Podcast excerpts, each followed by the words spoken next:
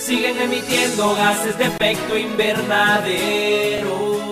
Hola, hola, les habla Luis Enrique Moreno Contreras y les doy la bienvenida a tu podcast Política Verde. En esta ocasión vamos a hablar sobre la contaminación al aire, sobre cómo se produce, eh, cómo afecta a la salud y formas en las que podemos evitar contaminar el aire manteniendo una buena salud. Primero debemos entender que por contaminación del aire significa que el aire que estamos respirando ahora mismo no está limpio ya que podría contener óxidos de distintas sustancias como pueden ser azufre, nitrógeno, entre otros.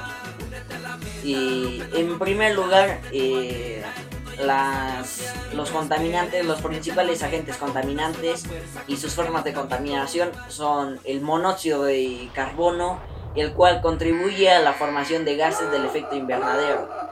Y otro es el, son los dióxidos de azufre, ya que estos ayudan a la formación de la famosa lluvia ácida al reaccionar con el vapor del agua. Otro también es los óxidos de nitrógeno reaccionan a la luz solar, lo cual provoca la formación de smog y ozono en el aire que respiramos. Y las formas en las que afectan nuestra salud eh, son que puede provocarnos dolor de cabeza, pueden agravar enfermedades respiratorias, cardiovasculares y otros. También puede producir quemaduras, muertes eh, y contamina excesivamente también el medio ambiente y llega a nuestro cuerpo a través de nuestro sistema respiratorio, ya que siempre lo inhalamos y lo cual y al ser dañino nos afecta. Y finalmente podemos poner las formas en las que podemos reducir la contaminación del aire, los cuales pueden ser primero plantar árboles, ya que estos reducen la cantidad de aire contaminado y aumenta la cantidad de aire de buena calidad. Después podemos utilizar menos automóviles, ya que los, los automóviles primero echan bastante humo al funcionar.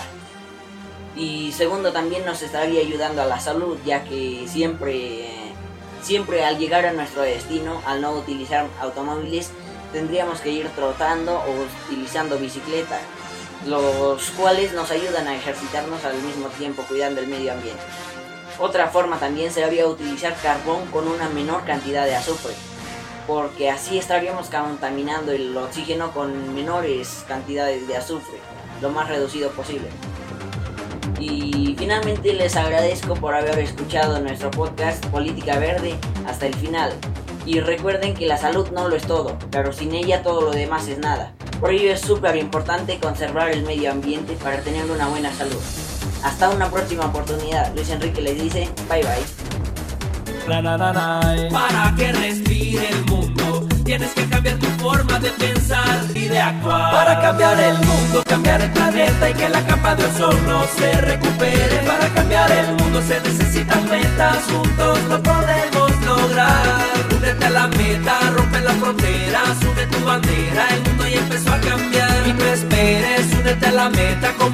sola fuerza contra el calentamiento global. Cambie el mundo, que cambie el planeta